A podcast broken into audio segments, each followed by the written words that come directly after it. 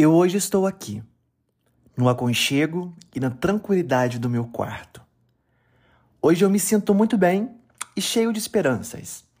Eu voltei às minhas terapias e agora com um novo psicólogo, que eu super me identifiquei. Cara, como isso é bom e como eu estou super animado. Eu cheguei há pouco do meu treino, tomei meu banho e me preparei para vir aqui falar com você. Mas antes, eu preciso compartilhar uma coisa. Eu tô me sentindo muito importante aqui, gente. Eu instalei no, no meu setup, que eu preparei para gravar os episódios do podcast. E, gente, setup, caraca, eu tô um nojo mesmo. Agora vocês imaginam um setup incrível de primeira linha e caríssimo que eu tenho aqui, né? Então, eu instalei um filtro pop para microfones esses filtros para proteger microfone, principalmente para filtrar um pouco do ar e chiados de sopros da nossa voz e melhorar o áudio que é gravado e, cara, a sensação de que eu tô no estúdio de gravação é única. Eu quando criança brincava de ser apresentador e cantor. Então, eu me lembro que eu tinha um microfone de madeira improvisado e eu era uma criança muito criativa, né? Improvisava tudo para poder brincar. E um, um, belo dia, euzinho aqui queria gravar minhas próprias músicas com aquele microfone de madeira. E, e claro, improvisei esse filtro para microfone com a, um coador de pano de café da minha mãe. E, e um, um, braço, um, um pedestal lá, né? Para ser o suporte do microfone com umas ferramentas do meu pai. Aquilo para mim foi incrível. Eu devia ter meus 11, 12 anos e eu gravava na minha imaginação, claro, a voz principal das músicas e depois os backing vocals também, tá? A parada para mim tinha que ser profissional, senão, senão para mim não funcionava. E você, você aí, como é que tá? Eu espero que esteja bem, mas bem de verdade. Agora, se não tiver, eu aqui não posso fazer absolutamente nada a não ser perguntar: que dia que é a sua próxima sessão de terapia? Meu nome é Matheus Pacífico. Seja muito bem-vindo, bem-vinda e bem-vinde ao meu podcast. Porque agora eu quero falar. Será que eu posso? Será que pode?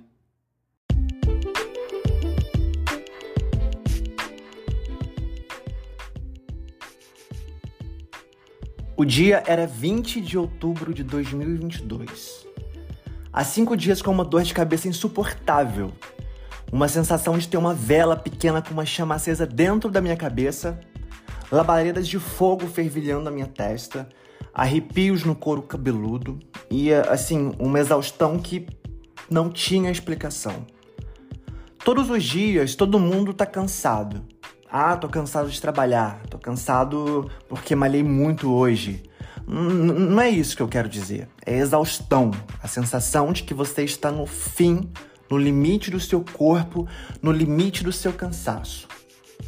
Alguns dias daquela semana, eu não consegui sair da cama para ir trabalhar.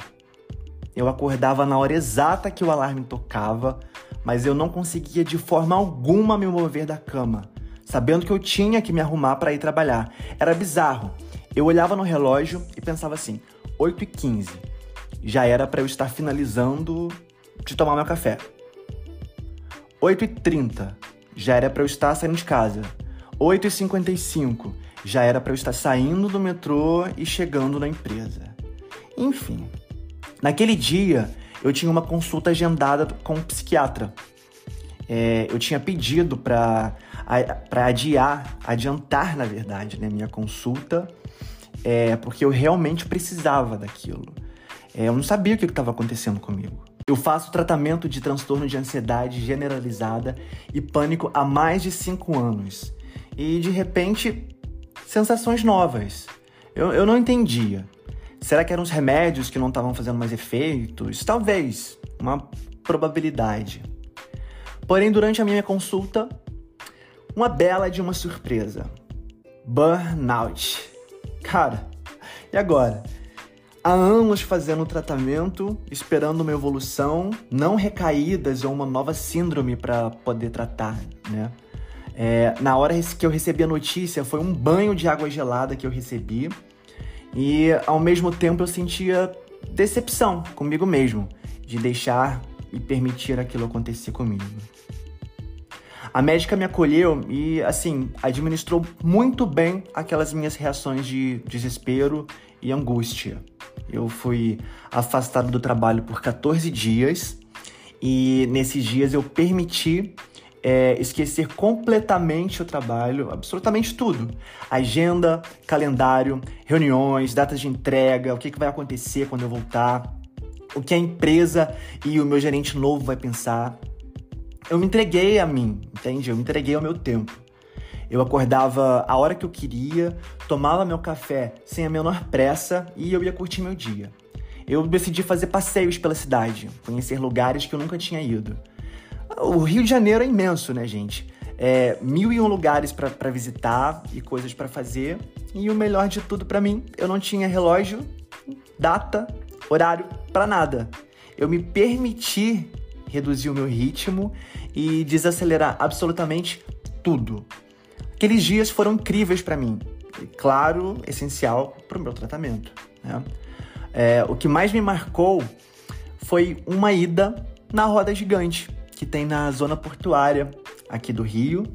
E eu nunca tinha ido lá. A roda gigante, obviamente, né, claro, rodava numa velocidade ainda mais lenta do que eu imaginava e tudo funcionava muito bem. Eu falei para mim, cara, é isso. Tudo bem que muitas coisas precisam de agilidade, pressa, mas nem tudo, cara. As coisas vão funcionar e assim como essa roda gigante, entende? Eu não sei se, se para você que me escuta isso faz sentido, mas aquilo para mim foi uma, uma sacada sensacional. Uma simples roda gigante me levou ao meu centro novamente. Eu retornei meu trabalho, veio o ano de 2023 e após a virada do ano, eu cometi o grande erro de ir só adiando as minhas terapias. Eu adiava, adiava, até que eu esqueci de marcar novamente e ficou por aquilo. Logo que eu me lembrei, né, veio a sacada, eu percebi que o, o meu desinteresse em marcar um, uma nova sessão de terapia era o meu psicólogo, que eu não estava me conectando mais com ele.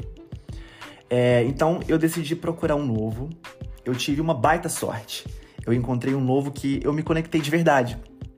E já nos primeiros cinco minutos da minha primeira consulta com, com esse novo psicólogo, o papo foi tão importante para mim, tão acolhedor, que em apenas 20 minutos de consulta, quando eu falei que eu estava percebendo que eu estava começando a caminhar para uma nova crise de burnout, o cara me cortou na hora e disse assim para mim: Mateus, você já percebeu que eu não quero dizer que você está exagerando em tudo em todos os seus sentimentos e ações, você tem direito para isso.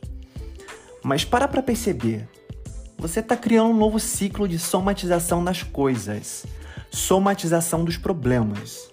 Você ainda está cuidando das suas questões e problemas do passado, cuidando dos, dos problemas atuais, né, do presente, e ainda pior, você está num estado em que você está sentado e desesperado e angustiado esperando e pensando qual vai ser o seu próximo problema que vai acontecer para você ter que ir e resolver. Eu digo isso tanto para o seu trabalho quanto para sua vida pessoal, tá? Cara, por mim, a consulta já estava dada como concluída ali. Era absolutamente tudo que eu precisava ouvir, digerir e administrar para reverter a situação. E é nesse ponto que eu me encontro agora. Os problemas não vão deixar de chegar até mim e eu não vou e não quero estar numa situação onde eu fico já me sentindo angustiado, ansioso, esperando qual vai ser a próxima questão o próximo problema que eu vou precisar resolver. Gente, por hoje é isso. O meu terceiro episódio está chegando no fim e eu quero finalizar ele compartilhando com vocês quatro conclusões que eu tirei refletindo durante uma semana inteira depois do meu primeiro dia de retorno à terapia. É, eu espero de verdade que isso chegue a você também, tá? A primeira conclusão é que temos que estar prontos para os próximos acontecimentos ou episódios ruins, que sempre vão acontecer e nunca vão parar de existir. Não temos que ficar aguardando esses acontecimentos ruins. Afinal, o que também contribui e gera ansiedade é sofrer antecipadamente pelo futuro, né? Por coisas que vão acontecer ou por coisas que a gente nem sabe se vai acontecer e a gente acaba sofrendo por isso. A segunda conclusão é o meu maior desafio atual é aquilo que eu sempre ouço nas terapias. E foi uma das primeiras percepções que eu tive quando eu fiz a minha primeira sessão de terapia da vida. As pessoas não são da forma que nós gostaríamos que fossem. E também não vão agir da forma que nós gostaríamos que agissem. É por isso tanta decepção e frustração que a gente acumula e coleciona na nossa vida inteira. A terceira conclusão eu vou resumir numa frase que eu ouvi em algum lugar por aí. Não sei se eu li, se eu ouvi em algum podcast, enfim. É, é o seguinte: a gente tem uma certa mania de se achar muito mais importante do que a gente realmente é. E quarta e última conclusão é que eu preciso urgente de uma consulta com um fonoaudiólogo para dar um jeito nessa minha dicção horrível. Um beijo e até o meu próximo episódio.